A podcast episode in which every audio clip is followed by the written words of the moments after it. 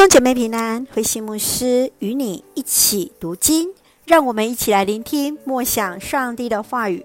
罗马书十三章对人的责任，在十三章当中，保罗来提醒人当顺从执政掌权者。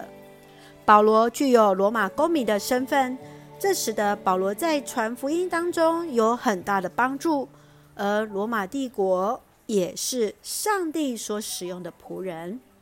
权力是从上帝而来，当政者是受上帝的托付行使权柄，当善用权力，赏善罚恶，人就当顺服。保罗接续来提醒人们，当以爱来成全律法，因为在摩西的律法当中的最重要两件事情，就是爱上帝和爱人。耶稣就是用爱。来完成了拯救的使命，就成了我们最好的榜样。随时装备自己，领受生命的呼召。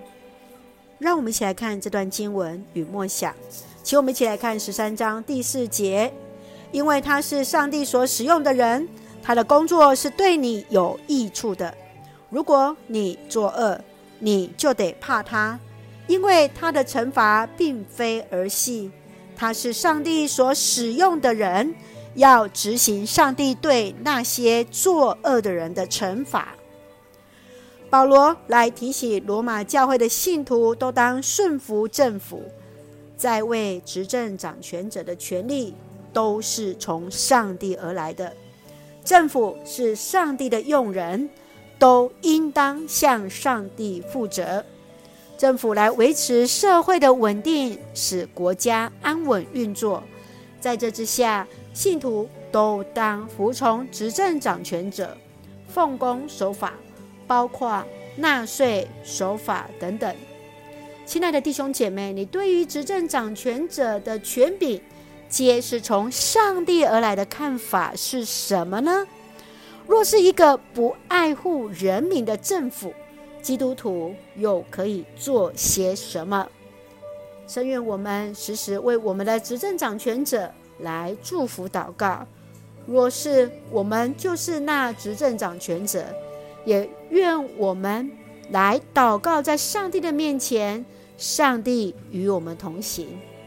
一起用十三章第十节作为我们的金句。一个爱别人的人不会做出伤害别人的事，所以爱成全了全部的律法。让我们一起用这段经文来祷告。亲爱的天父上帝，谢谢主赐给我们新的一天，让我们从主的话语领受力量，带着信心重新得力。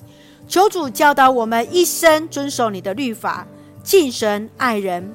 愿上帝的灵大大带领我们的政府，吃下智慧，善用手上的权柄，行公义，好怜悯，满有上帝的灵同行，为人民谋福利。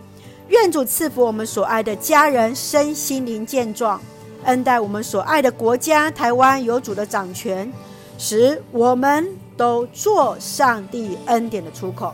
感谢祷告是奉靠耶稣的圣名求，阿门。